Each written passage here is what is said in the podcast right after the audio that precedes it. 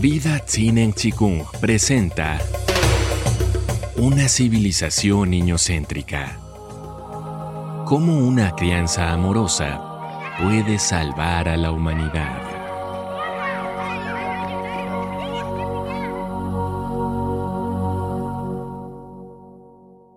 Benevolencia e intuición. La benevolencia. Los seres humanos nacemos buenos. Hemos venido a esta tierra a hacer el bien y para tal efecto debemos pensar con benevolencia, deseando siempre lo mejor para el prójimo. El pensamiento es una energía muy poderosa, por lo que nuestra inteligencia debe tener la firme intención de hacer el bien, ya que esas sentencias se van a convertir indefectiblemente en realidad.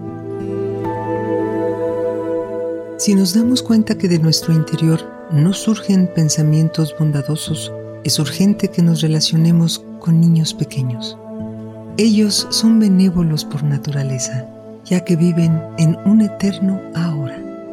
Respiran sumergidos en su propia felicidad, siempre y cuando obtengan la satisfacción de sus necesidades básicas. Hasta los siete años de edad tenemos la capacidad de estar en contacto permanente con los universos sutiles, con los dioses, con los ángeles, con los amigos imaginarios, con otras dimensiones y con otros tiempos. Permanecemos en contacto con nuestra propia sabiduría humana. La intuición. La intuición es la expresión de la inteligencia esta forma parte de nuestro diseño original y alcanza su mayor desarrollo durante nuestra primera infancia. Sin embargo, no podrá instalarse como nuestro principal recurso si no prolifera en absoluta libertad. Los adultos debemos proteger y asistir a los niños ante cualquier necesidad física o afectiva. Debemos permitirles el juego espontáneo, ofrecerles resguardo y estar atentos a sus señales, expresiones y avisos. Ellos nos advierten, nos orientan y nos envían mensajes consistentes y valiosos. La mejor manera de volver a nuestro hogar, de encontrar paz y benevolencia en nuestro corazón, es dejarnos llevar por la intuición de los niños pequeños. Si se sienten incómodos, si hay personas a quienes ellos temen, si perciben algún peligro o si por el contrario prefieren permanecer en un sitio determinado, debemos darles crédito. Luego confirmaremos su sabiduría innata e intuitiva. ¿Cómo podemos recuperar la intuición? Abandonando nuestros prejuicios, opiniones y creencias es probable que la mayoría de nuestras reacciones sean solo secuelas de miedos infantiles. Ahora somos adultos y no encontramos el camino de regreso.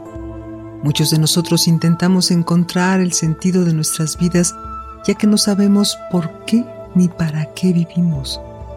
En ciertas ocasiones nos concentramos en trabajar y ganar dinero, pero cuando logramos generar el dinero que creemos suficiente, volvemos a estar desorientados y a pesar de todo, las intuiciones siguen apareciendo aunque no las registremos. Algunas veces las consideramos, pero otras no.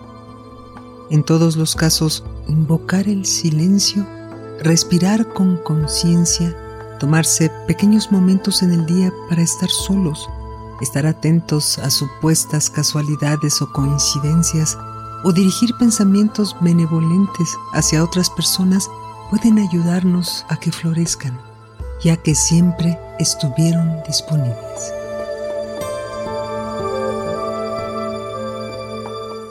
Recordemos una y otra vez que la intuición es la expresión de la inteligencia humana. Podemos resolver casi cualquier obstáculo si nos entregamos intuitivamente a la aparición de las soluciones adecuadas. Esa confianza en la sabiduría interior nos va a facilitar la vida cotidiana. En ese sentido, tener contacto con niños pequeños es la mejor ayuda.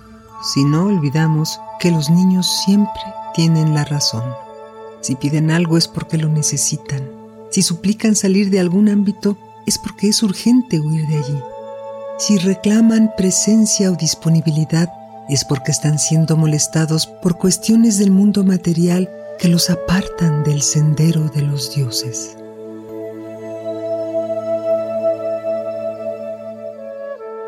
Si un niño dice que hay monstruos detrás de su ventana, en lugar de desmerecerlo explicándole que los monstruos no existen, es imprescindible dormir con él, porque el cuerpo envolvente y protector del adulto suprime cualquier ogro que pudiera aparecer. Pero lo más sorprendente aún será corroborar que quien logra dormir con una tranquilidad supuestamente inalcanzable es el adulto, arropado por los duendes del niño.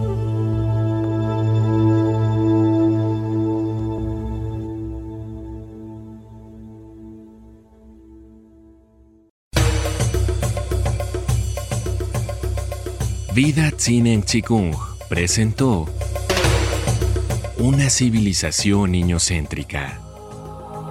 Cómo una crianza amorosa puede salvar a la humanidad.